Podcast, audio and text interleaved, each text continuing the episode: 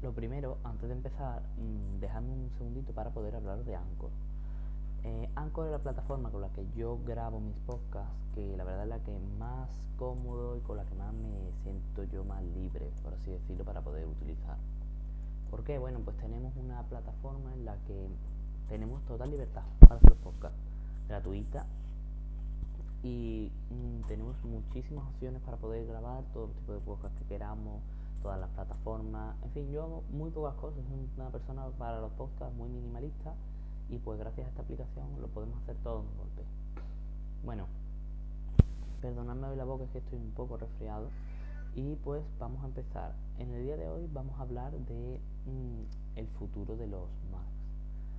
¿Vale? Mm, todo lo que sé de los Macs por ahora, ¿vale? Todo lo que vamos a saber y lo que va pretende hacer Apple. Bueno, yo no sé si recordáis que hace poco se renovó el MacBook Pro de 16 pulgadas y ahora ya en esta última actualización salió con el iPad Pro el MacBook Air. Bueno, se han dejado muchos Mac de lado, ¿vale? Por así decirlo, hace bastante tiempo.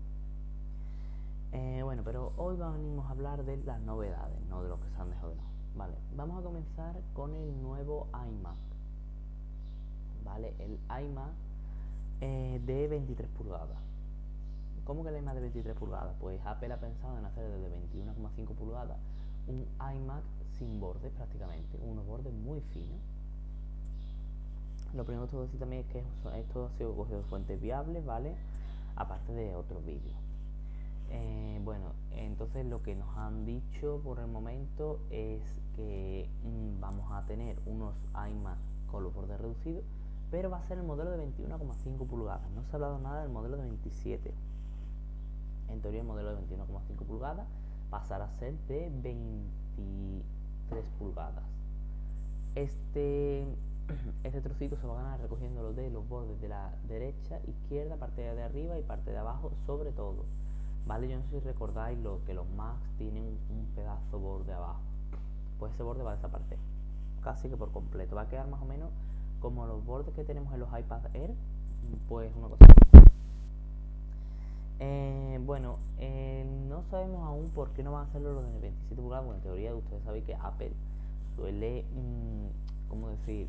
Suele hacer cosas del tipo de, mm, lo pongo primero en el más caro, como hizo con el MacBook de 16 pulgadas, o el MacBook Pro.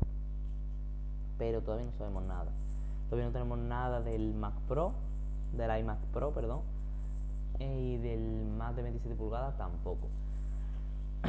Bueno, eh, con respecto a los MacBook, Apple tiene pensado sacar un nuevo MacBook, el MacBook Pro de 14 pulgadas, que sería el sustituto del actual MacBook de 13, y con el que vamos a tener un millón de posibilidades más, porque Apple tiene pensamiento de lanzar en los MacBook próximos, después de esto, eh, el nuevo procesador fabricado por ellos. No en el que viene esta generación de 2020, no el que se espera ahora en mayo, no el siguiente, el que probablemente venga en 2021-2022.